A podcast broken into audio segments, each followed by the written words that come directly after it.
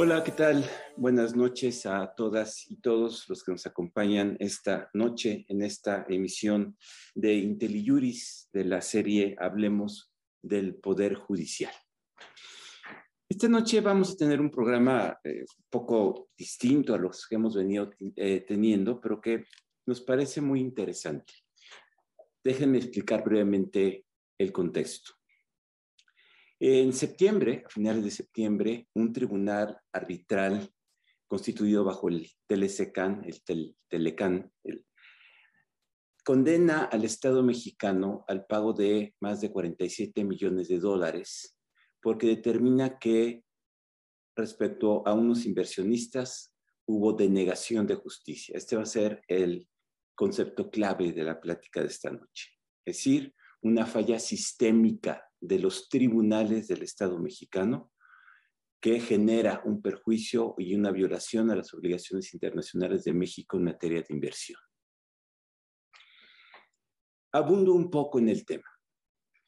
La mayor parte de los tratados comerciales de México, de los tratados de libre comercio y de los tratados de protección a la inversión, México tiene un número importante de, de tratados, contienen una serie de obligaciones para el Estado huésped de la inversión y también contienen un mecanismo de solución de controversias para el caso de que un inversionista alegue que el Estado mexicano violó sus obligaciones conforme al tratado. ¿Cuáles son estas obligaciones? Dicho de manera muy general, son las obligaciones de darles un trato nacional, un trato no discriminatorio, indemnización en casos de expropiación, algunas otras garantías de libertad cambiaria y aquí viene lo interesante, contienen un estándar de derecho internacional que se llama trato justo y equitativo. El Estado está obligado a dar a los inversionistas esta, esta construcción del derecho internacional consuetudinario de inversión de trato justo y equitativo. En el caso que nos ocupa, es un caso cuyos hechos se inician por ahí de 2008, más o menos, es un caso muy largo. Ahorita lo voy a, eh, exponer Luis con todo detalle. Una empresa canadiense constituida en Quebec con sede en Texas demanda al Estado mexicano y solicita que el Estado mexicano incumplió sus obligaciones internacionales de darle trato justo y equitativo porque una falla sistémica en la operación del sistema judicial que no les permitió defender adecuadamente sus derechos y que eso constituye una denegación de justicia. El tribunal arbitral, que estaba integrado con un presidente de nacionalidad española y dos panelistas, uno eh, nombrado por México y otro nombrado por eh, el Estado, eh, que fue Estados Unidos, ¿no? Por, la parte, por, el, por León, por, por uno es de nacionalidad británica neozelandesa, el otro de franco-suiza. Eh, se constituyen como un panel arbitral al amparo del capítulo 11 y es un arbitraje administrado por el Centro Internacional de Arreglo de Diferencias Relativas a Inversiones, el CIADI, que es normalmente donde se llevan ese tipo de arbitrajes.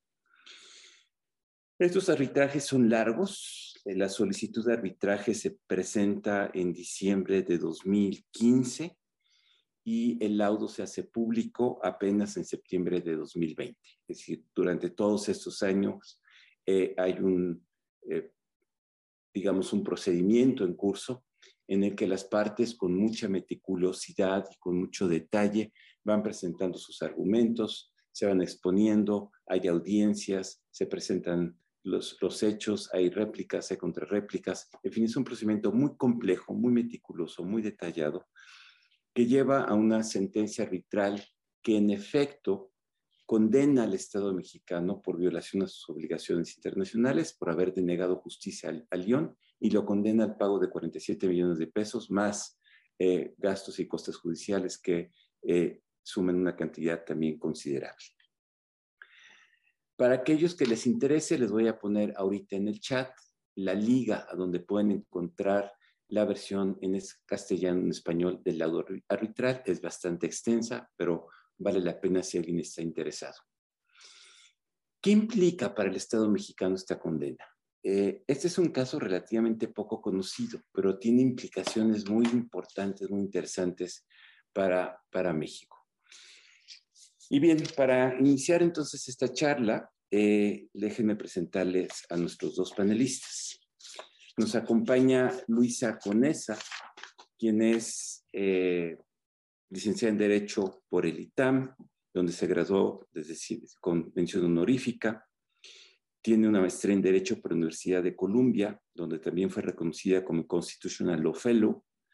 Comenzó su carrera en la Suprema Corte de Justicia de la Nación para después ingresar a la práctica privada, donde tiene más de 10 años de experiencia como postulante en litigio constitucional y administrativo.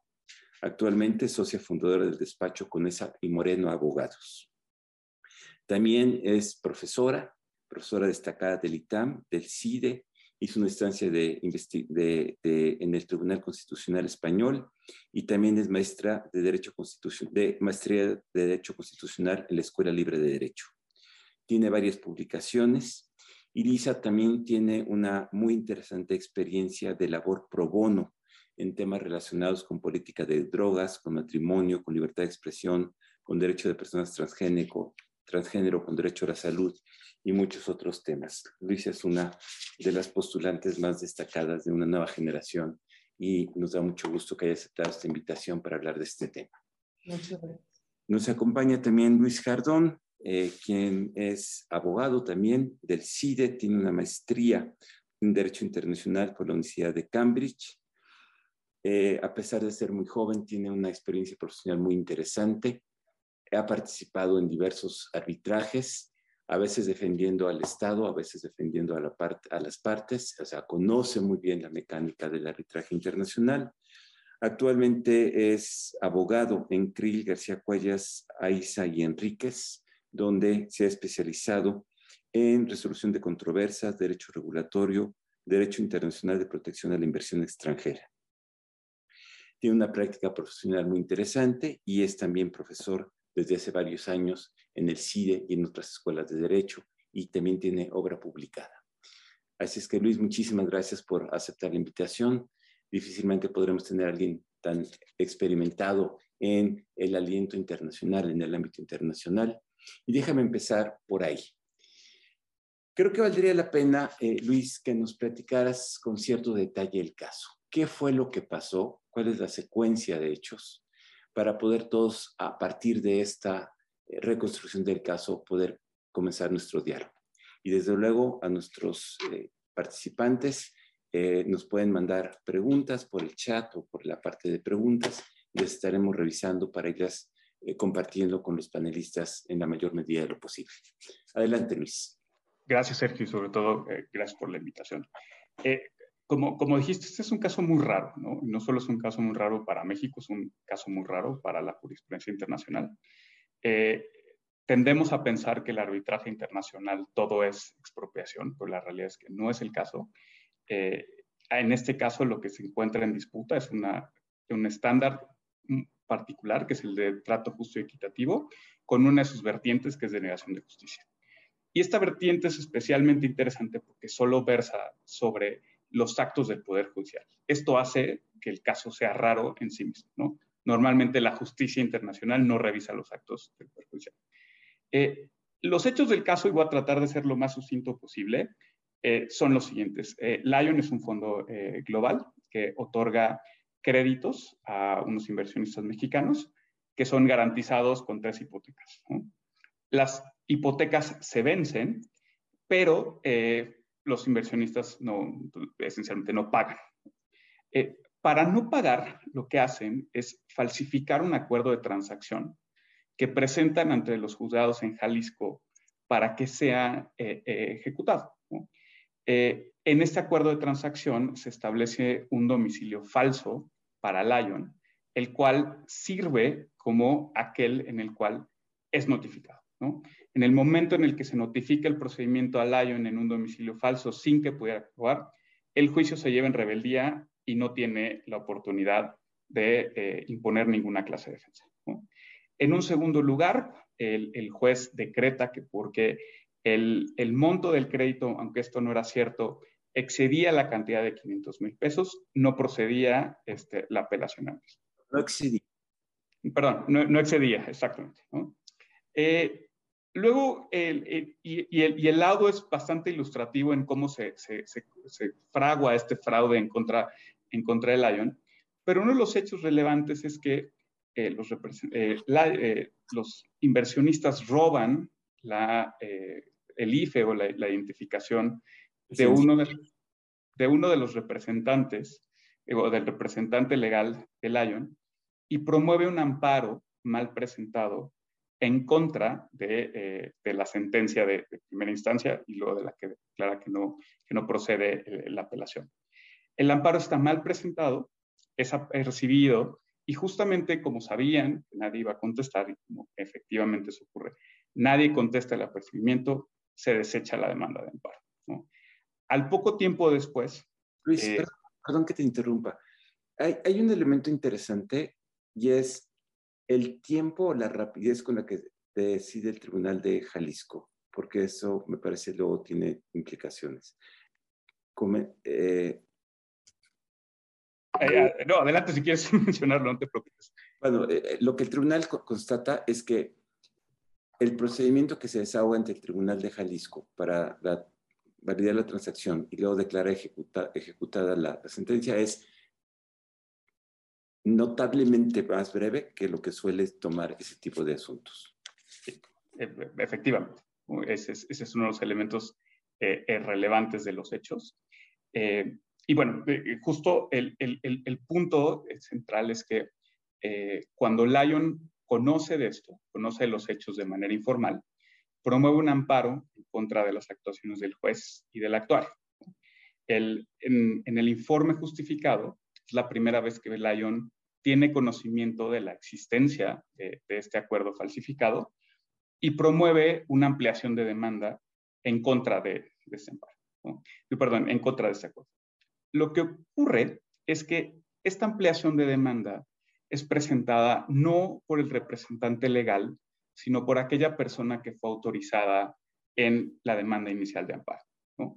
El mismo juez que determina, y luego también en, la apelación es, este, es eh, convalidado, eh, es que, puesto que debió haber sido el representante legal quien promoviera la ampliación en el juicio y no lo han autorizado, se tenía por no presentada esta, esta ampliación. El efecto práctico de esto es que Lyon nunca tuvo la capacidad de cuestionar sobre la eh, falsedad de este documento que sirvió como base de la acción y que fue, digamos, el, producto que llevó a la condena eh, o al menos a la cancelación de las hipotecas eh, del año. Estos, a muy grandes rasgos, son, los hechos que, que enmarcan el caso y por esta razón, y entraremos, entiendo, a detalle un poquito más adelante, el tribunal condena por los actos del Poder Judicial a México a pagar 47 millones de dólares más otras sumas, que eran el equivalente al valor comercial de las hipotecas que fueron cancelados. Es nada más para eh, puntualizar un poquito. ¿Podrías abundar un poco más en la secuela de los amparos? Porque ahí hay algunos elementos interesantes, en particular la, negativa, la revisión que confirma la decisión de que no se puede entrar por, la, falta de, firma del representante legal. Eh, claro, eh, eh, esencialmente es cuando se promueve la ampliación, esta es desechada, este, y, digo, perdón también si mis términos, no, no soy postulante. lo, que, lo que ocurre específicamente es que se promueve una queja en contra del desechamiento y esta es confirmada por un, digo, esencialmente por este formalismo, por la idea de que tiene que ser promovida la ampliación por el representante legal y no por la persona que es autorizada en la interposición de ejecución. Bien. Ahora le pregunto a Luisa, tú que tienes una larga experiencia, eh, y aquí creo que hay que diferenciar la actuación del Tribunal Estatal de lo que pasa en Amparo. ¿Este tipo de situaciones, Luisa, es frecuente? hay estas maquinaciones, estos fraudes que acaban siendo convalidados por los tribunales sin posibilidad de que la parte se defienda. Y cuando llegas al amparo al mecanismo de amparo, este resulta eficaz o no eficaz para corregir estos problemas. ¿Cuál es tu experiencia? ¿Qué, qué, qué nos puedes traer tú de la práctica, más allá del caso específico que estamos conversando? Gracias. Y, y, muchas también gracias por la invitación. Y este, bueno, pues este caso me parece interesantísimo, súper, súper importante para, para, el futuro. Creo que le podemos sacar muchísimo, muchísimo jugo y, y debe ser como una, eh, pues una lección, una, un, un, warning sign para el gobierno mexicano y para el Consejo de la Judicatura y para todos las discusiones sobre reforma judicial. Entonces, bueno, nada más habiendo dicho esto, eh, creo que, Sergio, haces muy bien en distinguir entre lo que pasa en lo local y lo que pasa en el amparo, ¿no? Lo que pasa en lo local, pues, digo, o sea, es, es un fraude, ¿no? Con, con, todas sus letras, y es un fraude que cometen los, los contrarios del Lion y que es auspiciado por el Poder Judicial local, ¿no? Eh, ¿Qué tan frecuente es que eso pase? Pues eh, creo que depende del Estado, y, Jalisco es famoso por eh, precisamente este tipo de, este tipo de acciones.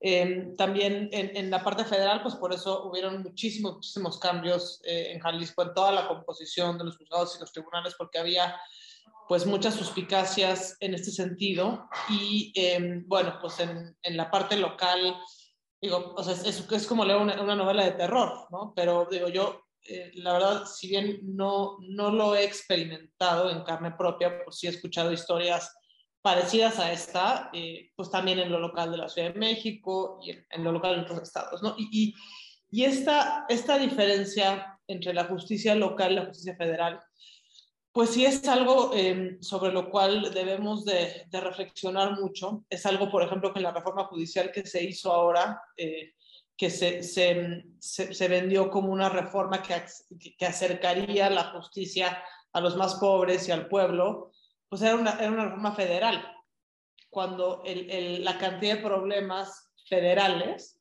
o sea, que es amparo o juicios eh, ordinarios federales, eh, ¿no? O sea, la, la, doble jurisdicción que tienen los juzgados de distrito y los colegiados, pues son realmente mucho menores que los locales. Porque los locales eh, son temas como de, de mayor, eh, pues digamos, de, de, mayor cantidad, o sea, nada más como en el tráfico jurisdiccional, o sea, digo, porque son cosas, tienen que ver con lo civil, con lo familiar, pues, con lo penal, ¿no? Este, temas, temas laborales. Entonces, son cosas que de hecho impactan muchísimo más a, eh, digamos, voy a utilizar este término en sentido amplio, el pueblo, lo impactan muchísimo más, nada más eh, por, por, por, el tráfico jurídico que el caso del, eh, de la justicia federal. Entonces, este asunto, o sea, lo, me, me, parece que lo debemos estudiar precisamente desde estas dos perspectivas, ¿no? O sea, eh, o sea ¿cómo puede algo así pasar en lo local? Eh, o sea, cuando, cuando hablabas de los tiempos de resolución, sí, normalmente son procesos que toman, ¿no? de repente años y de repente pues levanta suspicacia, este, pues que se, se, se haya resuelto tan rápido, ¿no? Y aunque, y, y aunque el laudo nunca utiliza la palabra corrupción, pues es lo que, lo que subyace, ¿no? A lo que huele todo lo que pasa en la parte local. Y luego en la parte federal es un tema de, una jurisprudencia de la primera sala de la Corte. Y, y, luego ya me, quiero detener este, mucho más en eso y, que lo problematicemos más y, dar un poco de, criterios a la mesa, porque ahí no se trata de un acto de fraude, se trata de una jurisprudencia que tiene más o menos como 15 años, 10 años, al reto la ponemos en pantalla, en la cual el criterio es que eh, como, como la, la demanda de amparo es la manifestación de la voluntad absoluta, digamos, esa manifestación, se, es, es, esa grada de formalismo tiene que llevarse también a la ampliación. Entonces, mientras que los autorizados pueden actuar en general en el juicio, para ampliar, pues solo es el caposo el que puede manifestar la voluntad. Entonces, insisto, eso no es un fraude, es un criterio jurisdiccional, que pues resulta muy interesante que sea evaluado eh, por el, en, el, en, en el ¿no? Ok, perfecto. Dejémoslo ahí para tratar este, porque es uno de los puntos más interesantes del, del, del caso.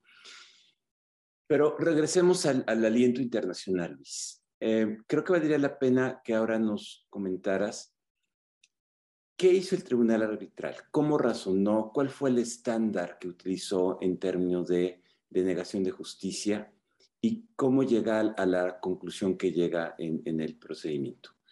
Tómate el tiempo que necesites porque es un, es un tema con muchas aristas, pero eh, y, si nos van llegando preguntas, las vamos desahogando. Claro, eh, eh, creo, creo, que el punto de partida es justamente en sí el estándar. Estamos hablando del estándar mínimo de trato en su vertiente de trato justo y equitativo, la cual Ah, hay muchas interpretaciones al respecto. A veces se considera que los actos que son materialmente arbitrarios, se configuran violaciones de este estándar, los actos que violan expectativas legítimas. Y esta es una tercera vertiente que se llama, como, como bien lo mencionabas, denegación de justicia. Y el estándar es esencialmente cuando hay una falla sistémica en la administración de justicia en todas sus etapas. No es un estándar que considere que el derecho local se interpretó mal, no es una, eh, eh, un estándar que juzgue como tal la actividad jurisdiccional per se, o al menos la interpretación de derechos tribunales, sino como el aparato de justicia en su conjunto falla, ¿no? Eh, y eso es por lo que condenan a México, a, final de cuentas. ¿no? Estaba, tratando de hacer un pequeño análisis sobre cuántos casos encontré que de más o menos 1.200 laudos públicos que existen a nivel mundial, solo en 27 casos se ha alegado, y este es el segundo caso apenas, en el cual se condena a un Estado por esta violación. ¿no? Eh, esto te habla de, lo raro que es en, sí mismo el estándar. ¿no?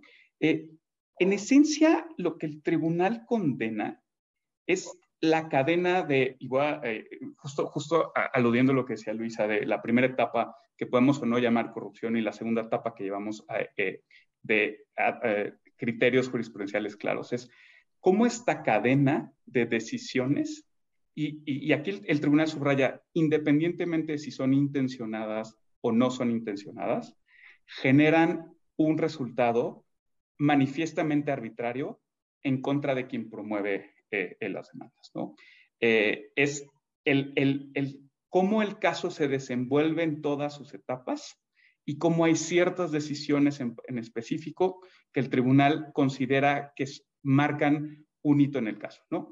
El, el, el, primero de ellos, por supuesto, y es, y, es el tema que creo que, eh, que, vale mucho la pena discutir, que es el de la notificación. una, cómo una notificación hecha bien, digo, porque al final del día el documento hace la acción, decía que ahí se tenía que notificar, pero no revisando a quién se estaba notificando, marca la suerte del caso, ¿no? Dos, el, momento donde se desecha la apelación, este, por, por, porque eh, presuntamente no se excedían los 500 mil pesos.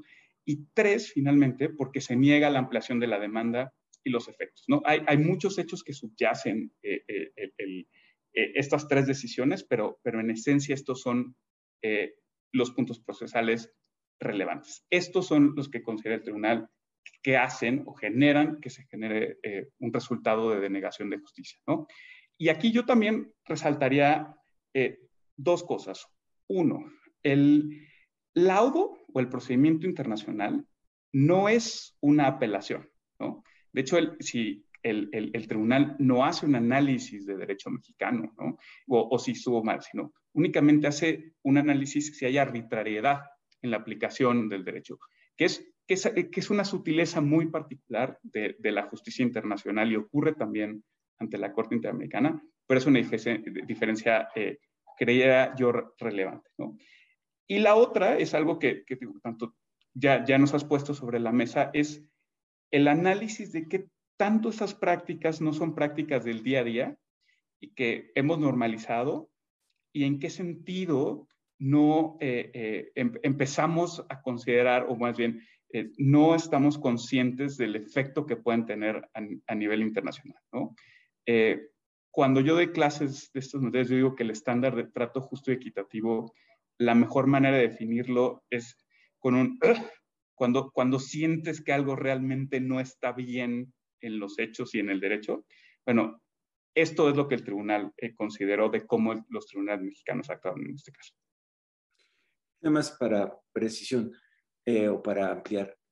Entonces, realmente hay muy pocos estados condenados por este estándar. O sea, son muy poquitos. Dos, es, excepcional. Es absolutamente excepcional. De hecho, yo diría, ah, perdón. Sí, no, Yo, yo diría que aquellos que nos dedicamos al arbitraje internacional, cuando vemos que un eh, que se está litigando o al menos se, se, avienta una demanda por denegación de justicia, la primera reacción es no hay forma en que se gane porque ese estándar es inganable, ¿no? Bueno, esta es la primera vez al menos que a México lo condenan por, por algo. Y eso nos debe poner, ahorita eh, regresamos, una luz roja, eh, por lo menos para reflexionar, como decía Luisa, sobre qué quiere decir esto, ¿no? Definitivamente. Ahorita, ahorita entramos. Regreso con, con, con Luisa. Eh, en efecto, como dice Luis, el primer hecho procesal controvertido es la notificación, ¿no? Eh, porque el propio tribunal dice que el actuario y el juez tenían obligación cuando iban en rebeldía de tener un especial cuidado y de cerciorarse, o sea, que no iba, que no iba en automático la rebeldía. ¿Cómo ves tú el problema de la notificación, Luisa? Porque entiendo también es un problema recurrente, digamos, en, en, en, la práctica judicial mexicana, que ahí pasan muchas cosas en las notificaciones que luego se vuelven complejas en los procedimientos mucho más adelante. Claro. Sí, o sea, en, en la, en la práctica local, eh, o sea, y es, esto pasa la verdad es que pues mucho menos en, en justicia federal. O sea, justicia federal que no puedas notificar, pues es rarísimo, o sea, una, una notificación así este, de estas balines como le hicieron sus cuates. Digo, yo, yo la verdad es que en 10 años nunca la he visto, si me apuras, no, no he escuchado de qué pase. Digo, escucha estas cosas creativas de que llegaron y le cambiaron el número al edificio, ¿no? Y entonces llegó el actuario y no sabía dónde estaba y no pudo notificar, como que esto es así, como tal vez unas cosas más como, como, de travesurilla, pero, o sea, ya esta situación en la cual, o sea, básicamente, lo que aquí a lo que huele es a que pues compran el actuario y el actuario sí notifique y no notificó y lo mismo el juez, sí son cosas que muchísimos escuchan en el en, nivel local. Y es, un problema pues fundamental que alarga los juicios, este, de repente te puedes echar, o sea, un año y medio, o sea, también como, o sea, visto del lado del que no se deja notificar, que también pasa porque, aquí, aquí estamos como que el que sufrió el perjuicio que le hicieron la notificación falsa, pero también del otro lado hay justo los que resisten la notificación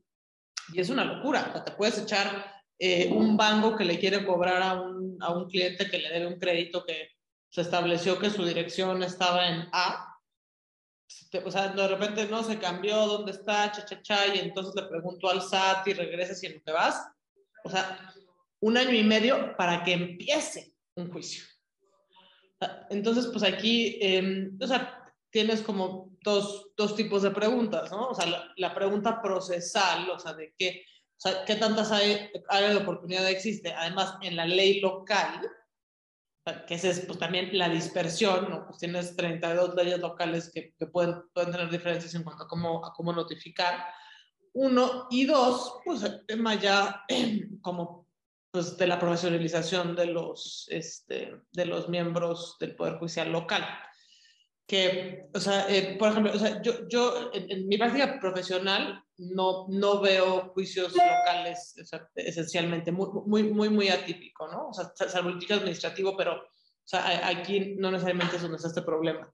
Eh, pero, pero esta historia que, que escucha siempre, por ejemplo, de los civilistas o de los penalistas locales, de que, bueno, entonces tengo que ir a comprar el desayuno al notario para que vaya y notifique. O sea, es la práctica absolutamente normal. O sea, o, o sea, le tengo que una gratificación para que notifique. O sea, que si lo piensas en, en, federal, pues es impensable porque también cuánto gana un actuario federal, cuánto gana un actuario local, cuál es el servicio profesional de carrera que tienes en la federación, cuál es el que tienes en los poderes locales, o sea, no, un poquito más allá de los nombramientos. Entonces, es como, yo, yo lo veo como una, una red complejísima, que, o sea, que tiene muchísimas aristas, en las cuales o sea, no, no, puedes solo pensar, este, ah, bueno, este es un caso aislado de corrupción. No, es un caso sistémico y existe por problemas normativos, de, problemas de normamiento y, problemas financieros. Segundo tema, hito procesal. Eh, que me corriges, Luis. Eh, el juez determina que la sentencia se ejecuta y que no procede a amparo porque dice el juez de Jalisco que no sobrepasa el asunto los 500 mil pesos, cuando era evidentemente un problema de millones de dólares. Eh, y aquí el tribunal arbitral no se mete en el detalle, pero parece increíble que el asunto no se, se le escapara a un juez con, con, esos montos que estaban en, en, en, las hipotecas eran de millones de dólares. Aquí digo, y, y Luisa, Luisa lo, lo adelantaba hace, hace, un momento, era, digo, huele a corrupción, ¿no? Claramente, ¿no? El, problema, y este, este, es un tema que, recae sobre el, la práctica del derecho internacional, es que alegar corrupción eh, en, un, en, un, procedimiento arbitral hace que las cosas, o sea, el estándar de prueba, la, la carga de la prueba sea mucho, muy distinta, ¿no? Es, es, simplemente una decisión manifiestamente arbitraria, y como tú lo mencionas, Sergio, justo por los meros montos que están acreditados ante, eh, ante el tribunal respecto del valor de las hipotecas, ¿no?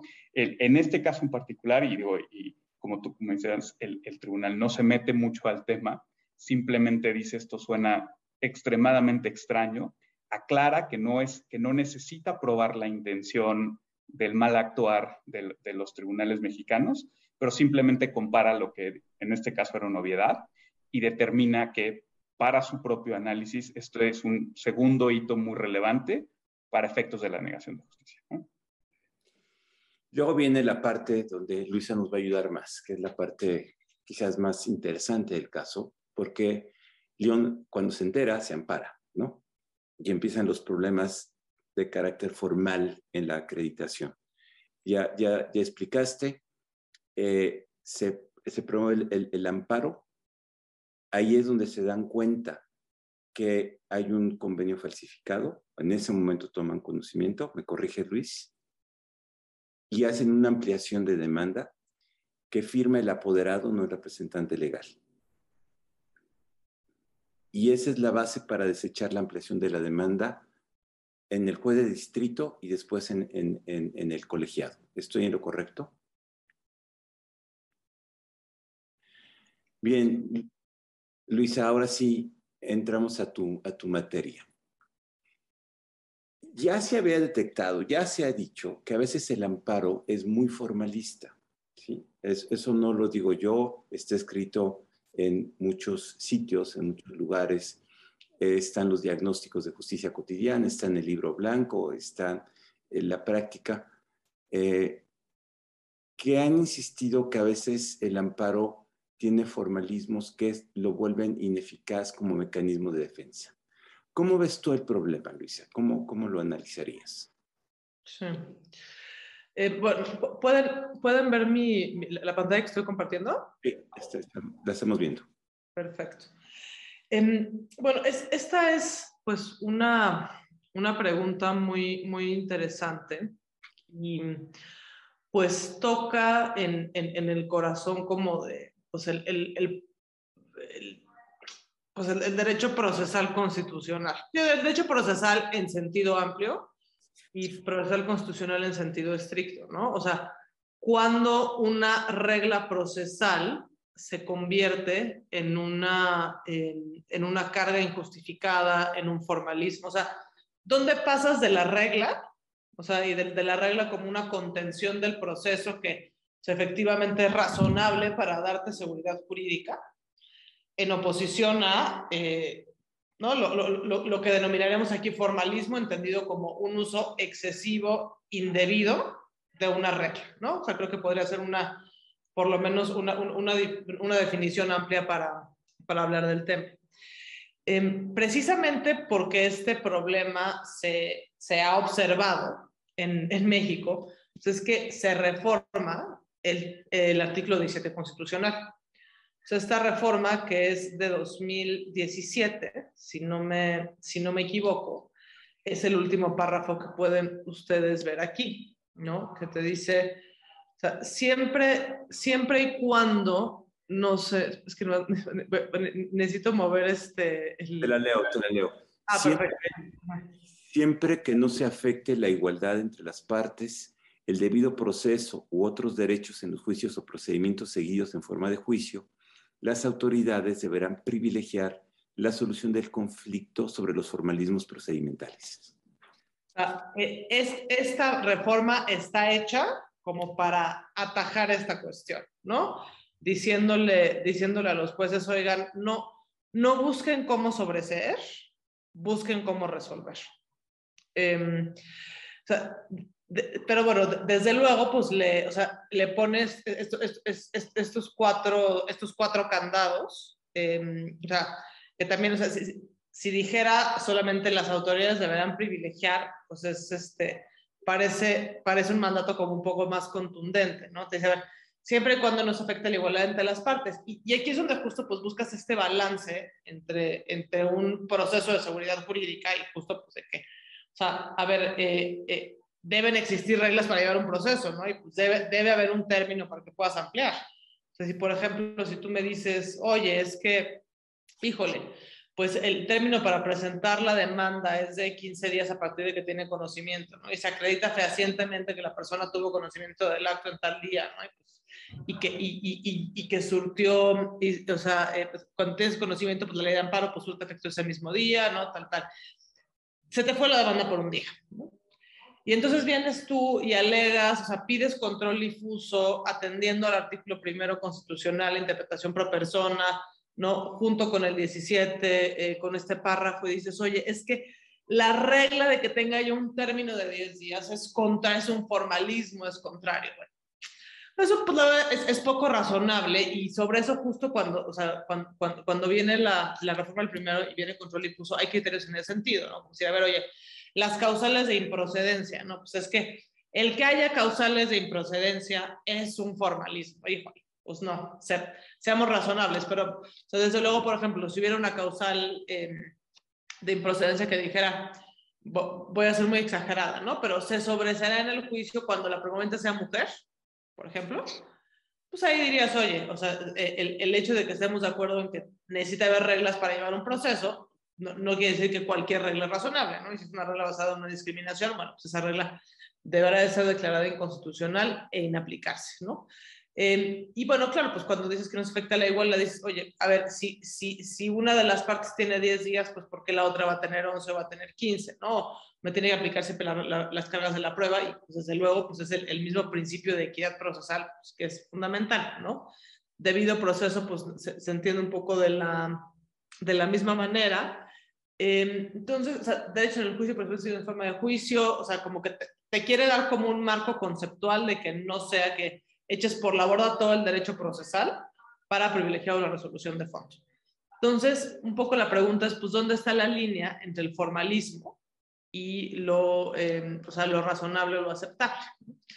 Ok, este es el precedente eh, que se utiliza para, eh, bueno, no presenta la jurisprudencia, que se utiliza para eh, desechar la ampliación de, este, de, de León. No sé si la, quieren leer o nada más la dejo en pantalla, el prescripto tengo cortada la mitad o nomás ahí. Se ve bien, se ve bien.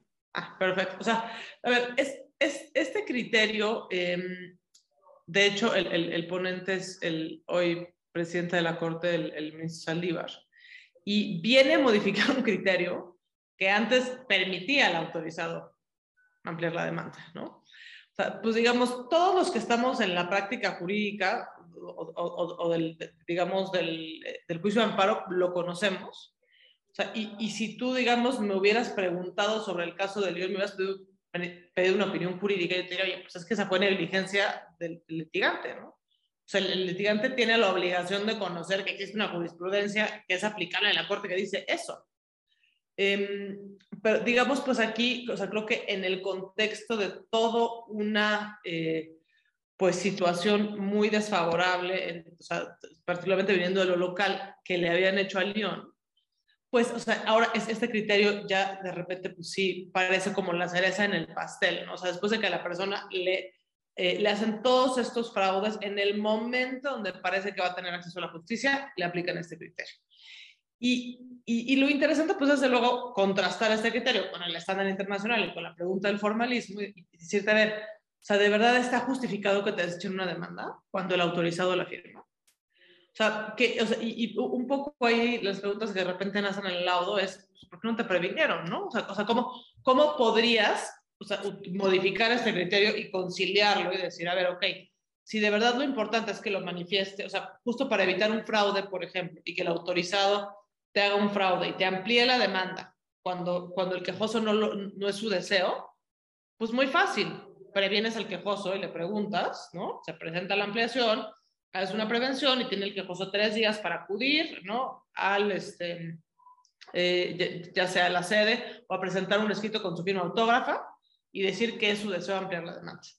Entonces, yo creo que modificando un criterio así, pues podrías tener un balance entre debido proceso y formalismo. Em, a ver, aquí, em, por ejemplo, esta, em, este criterio, o sea, lo, quiero contrastar precisamente con, con, con, el anterior. Este es un criterio mucho más reciente de la, de la primera sala. Y, aquí se refiere sobre la interpretación del artículo 27 de la ley de amparo vigente, que te dice que el quejoso y el, y el tercero podrán designar autorizados. Entonces, em, e, el, criterio del cual viene la contradicción de tesis es si a una persona le desechan la demanda de amparo, em, y o sea, le desechan la demanda y además, o sea, eh, ¿qué es lo que ha pasado en este caso? Al desechar, no reconoce la personalidad de los autorizados el juez, si esos autorizados podrían ampliar la demanda, más bien, eh, perdón, recurrir el desechamiento. O sea, eh, si, tú siguieras la línea jurisprudencial que traza el criterio anterior, a mí me parece o sea, que, que, este asunto pues, no sería resuelto de esta manera, ¿no? O sea, si, si te siguieras en un formalismo duro, dirías, oye, pues si, si la persona, o sea, si aún el juicio no ha iniciado y por ende, pues no tiene la calidad de quejoso, porque tú tienes la calidad de quejoso cuando el juicio inicia, pues esa persona todavía no es quejoso y no puede designar autorizados. Y desde luego los autorizados mucho menos podrían presentar un recurso para cuestionar el desechamiento. O sea, este criterio más bien, pues es mucho más progre, o sea, justo se salta el formalismo, o sea, ya obviamente momento después de la reforma del primero constitucional pro persona, y te dice, aquí lo relevante o sea, eh, lo, o sea, es, o sea, lo que es constitutivo de la personalidad es la designación del quejoso. El reconocimiento del juez es meramente declarativo.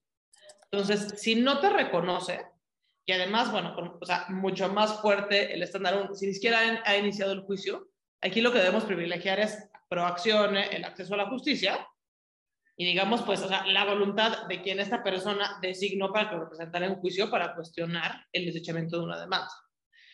Em, en, contraste, o sea, a, este criterio, pues que digo, desde luego sería eh, un, un, criterio favorable, ¿no? Tendríamos este que también es muy reciente, que es em, de colegiado, en el cual em, te dice que si no, que si no tienes una, una autorización previa y expresa del quejoso de permitir que tus autorizados actúen por medios electrónicos, que no, o sea, no, no pueden actuar en, el juicio. Entonces, si tú presentaras, o sea, tú presentas tu demanda y autorizas a Pedro y no pones en un petitorio o en, el cuerpo del texto que autorizas que Pedro actúe por medios electrónicos, si Pedro presenta tu recurso en medio electrónico, se desecha. Es una locura, es un formalismo absoluto que yo creo que sería este, muy, muy eh, felizmente analizado por un tribunal y decir, o sea, eh, eh, eh, ¿en, qué, ¿en qué abona? Es, ¿no? O sea, yo cuando esos criterios me hago como que esa pregunta, ¿no? O sea, ¿a, quién está beneficiando? Sea, si el quejoso designa a una persona para, para que lo represente en juicio, ¿a quién beneficia decir, ah, no, pero solamente en papel, ¿eh? No puede ser en medios electrónicos. Ah, ¿Por qué? O sea, ¿qué, tiene en mente un, tribunal al resolver un asunto así? Em, tengo, a ver, dos, dos, ejemplos, dos ejemplos más. Eh, este muy reciente del, del, segundo tribunal colegiado especializado, en el cual una, em, una persona se apersona, o sea, una persona moral se apersona a un juicio, el juez eh, determina que no tiene la calidad de tercero, entonces se presenta una queja, firme el autorizado, y el tribunal colegiado dice no, pues, o sea, justo en el sentido contrario de la tesis de primera sala que les acabo de, contar, ¿no? No, no, no, pues como todavía no eres parte, y precisamente, em, o sea, tú lo que estás cuestionando es que no eres parte, no tenías derecho a designar un autorizado. Em, en este caso, pues se, cuestionó la aplicación de la jurisprudencia de primera sala diciendo, oye, pues si la primera sala me, dijo que si cuando se desecha la demanda y no hay juicio, el autorizado sí puede actuar, pues por identidad de razón debería pasar en una, queja respecto de un tercero, ¿no? Porque lo relevante, lo que te da la personalidad es que se designe. No, todavía, o sea, es, este formalismo duro de decir, ah, no, parte, no, o sea, el parte es hasta que yo te reconozco esa calidad y entonces como no eres parte, no, no lo puedes, este, no lo puedes presentar. Entonces, bueno, yo creo que con, me, me, quedo, me quedo con estos precedentes hasta ahora y espero que haya sido ilustrativo. Gracias, Luisa. nada más un, un detalle. Eh, si quieres, ya puedes dejar de compartir y nos están pidiendo que si la podemos compartir y después ya me pongo de acuerdo contigo. Em, y, y Luis, corrígeme. Una de las cosas que nota el tribunal arbitral es que en efecto no previnieron a León para que, para que corrigiera la falla procesal. Una de las, uno de los elementos del razonamiento del, del, del, tribunal arbitral es que siendo una falla de carácter de forma, podían perfectamente haberlo prevenido para que se subsanara el, y que en cambio, con el amparo primero que presentan los eh, fraudulentos hay también un problema y si lo previenen, no, no recuerdo exactamente el... Lo, lo, que encuentra el tribunal es un desequilibrio en, o una inconsistencia en cómo actúan los tribunales en materia de prevenciones. No sé si quieras comentar rápidamente este punto antes de pasar al siguiente. Eh, sí, eh, justamente como lo mencionas, ¿no? Eh, es como una, una, un aspecto meramente formal no es considerado por el tribunal a efectos de, prevenir a quien interpone la demanda y, como mencionaba Luisa, eh, la idea de privilegiar el acceso a la justicia vis a vis los formalismos. ¿no? En, el, en el caso de los, de los eh, inversionistas, al momento de personarse sí existió tal caso, sí existió tal circunstancia y no así en el caso de, de Lion cuando firmó la paz. Bueno, hay, varias preguntas que creo que podemos ir, desahogando. Eh, son un poco, son diversas, pero te las, te las planteo, ¿no? nos preguntan eh, qué medios de defensa tiene el gobierno mexicano ante, la, ante el laudo. Eh, también nos preguntan cómo jueces no mexicanos pudieron entender las sutilezas del derecho procesal mexicano y el juicio de amparo, sobre todo ¿por qué llegan a esta conclusión de falla sistemática, ¿no? de, negación de, justicia, habiendo toda la, parte procedimental eh, que se ha explicado ya? ¿no? Eh, y eh, finalmente creo que una pregunta interesante, o son dos preguntas más, Luis. ¿Qué mensaje manda este caso a los inversionistas? ¿Y cuáles son las consecuencias pecuniarias para el Estado mexicano porque alguien tiene que pagar los 47 y más millones de pesos. ¿Quién, quién, va, quién va a cargar con... Eh, muertito. Muertito. a ver, eh, respondo los, los, primeros dos temas. El, el primero, ¿cuál es el recurso? la convención del, del, CIADI tiene un recurso que es la... la... Perdón, Luis, nada más, había otra... Ah. Alguien nos comenta ¿Qué tan cierto es que León ha tenido al menos un caso similar en otro país? Y nos dicen que esto se derivaría de eh, la defensa de los inversionistas, bueno, del Estado mexicano. Eh, no, no estoy seguro, no, podría yo confirmar. Adelante. Eh, rápidamente, ¿cuál es el, el, recurso? El convenio SEADI establece la facultad de anular el laudo cuando haya una falla jurisdiccional o una grotesca este, aplicación del derecho. Muy, difícilmente sería el caso. La, la pregunta sobre cómo un tribunal internacional tiene la capacidad de entender las, las sutilezas en, relación con, el derecho mexicano, creo que es muy buena. Aquí voy a resaltar dos cosas. Eh, tanto México como eh, Lyon tenían peritos expertos en derecho mexicano. De hecho, dos litigantes muy reconocidos en México, uno de un lado y el otro del otro. Entonces, sí, sí hubo una oportunidad de explicar esto, esto en el caso. ¿no? Y, respecto de las implicaciones, creo que son muchas. Eh, vamos con la, con la práctica, ¿no? Es quién, quién paga esto, ¿no? Eh, hay una condena por 47 millones de dólares eh, y hay muy pocos mecanismos en el derecho mexicano para saber eh, quién se lleva, ¿no?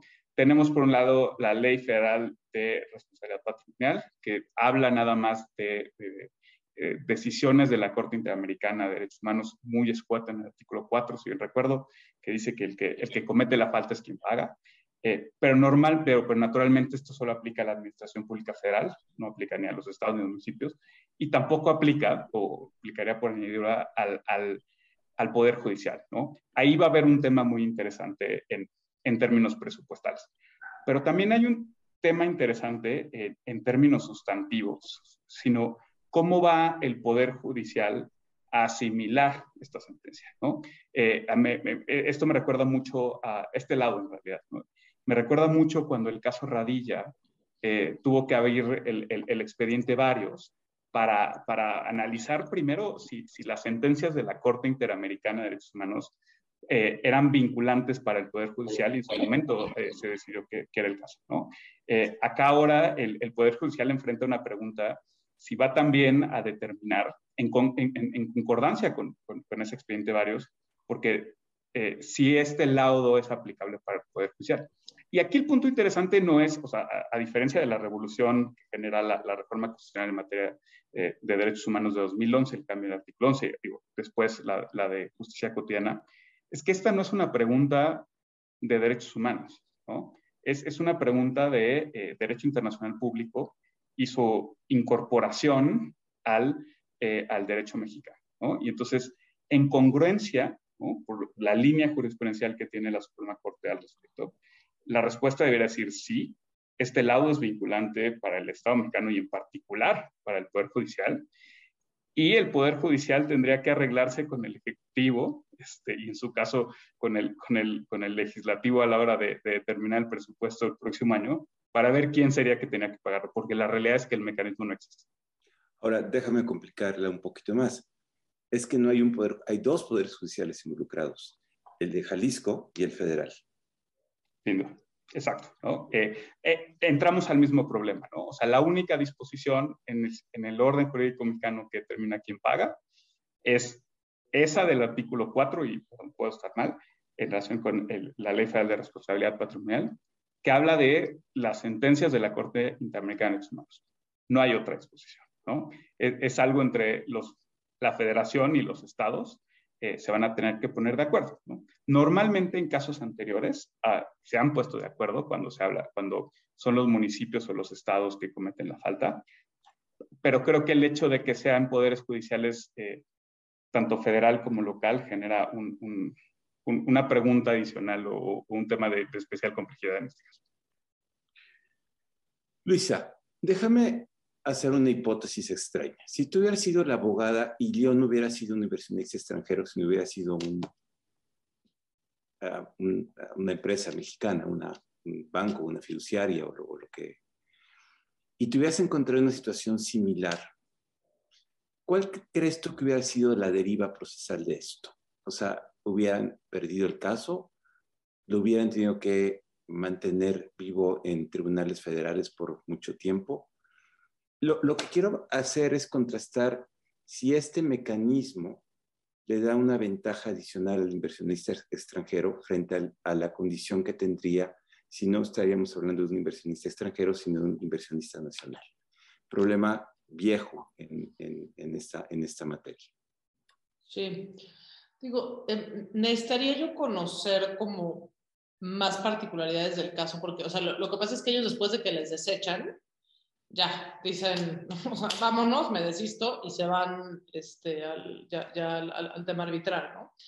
Entonces, o sea, habría que conocer más el caso, a ver si de repente tuvieras más oportunidades en lo local, este, o sea, cuando digo lo local me refiero a lo local mexicano, o sea, que bien podría ser lo federal, pero en, en, sede local, pues, para, para hacer más cosas, ¿no? Ya sea, o sea, siempre hay cosas que a uno se le pueden ocurrir para, para tratar de, de sacar, eh, pues, como en este caso, literalmente el buey de la barranca, o sea, vamos, yo me imagino a los abogados cuando les desecharon esa ampliación, o sea, con, qué cara le, van a decir a su cliente, fíjate que me la desecharon, pero, oye, pero fue una arbitrariedad, este, pues mira, esta jurisprudencia, o sea, digamos, o sea, yo creo que siendo el abogado, o sea, yéndonos un paso atrás, ¿no? O sea, siendo el abogado, cuando, o sea, cuando te la desechan, yo lo que hubiera hecho es, hubiera presentado una facultad de atracción a la Suprema Corte, para, en la primera sala, desde luego, bueno, una vez en la segunda persona, una contradicción de tesis,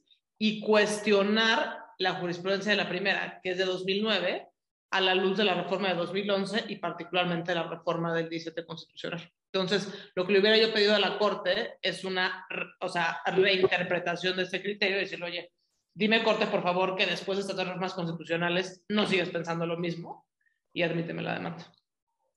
Hubiera dicho que había, hubiera habido denegación de justicia para un inversionista mexicano en estas condiciones? ¿Perdón? ¿Habrías considerado que estabas en hipótesis de denegación de justicia en una hipótesis eh, cuando el inversionista fuera mexicano?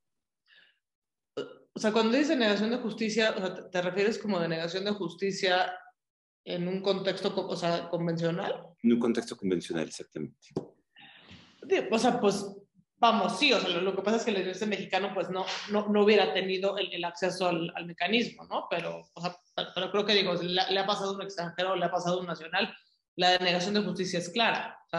Creo que vamos, pues en el, en el caso del, del, mexicano, pues tendría que haber buscado medios pues, dentro del mismo amparo, te digo, yo, yo creo que pues sería, sería una cefa, o para tratar de, este, de revisar el criterio. Me, me, encanta esta persona que dice, no hay denegación de justicia, cumplan los requisitos y ya, hay reglas. Justo es una visión formalista, ¿no? O sea, es, esta es la pregunta reflexiva que nos estamos haciendo.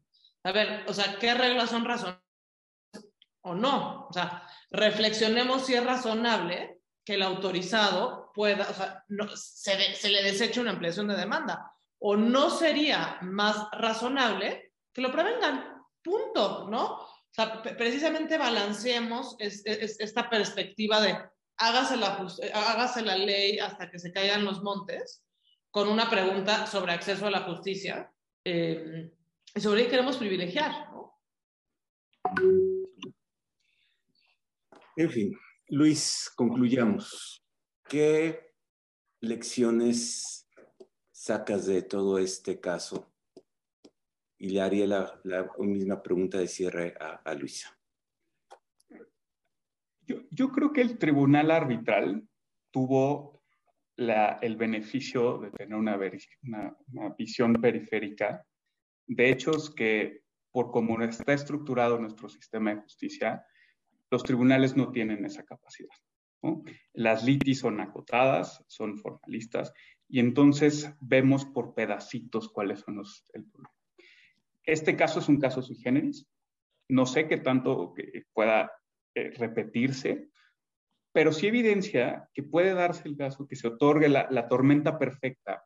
Y la tormenta perfecta no se compone de elementos absolutamente extraordinarios. Se compone de elementos que vemos día con día en las prácticas de nuestros tribunales.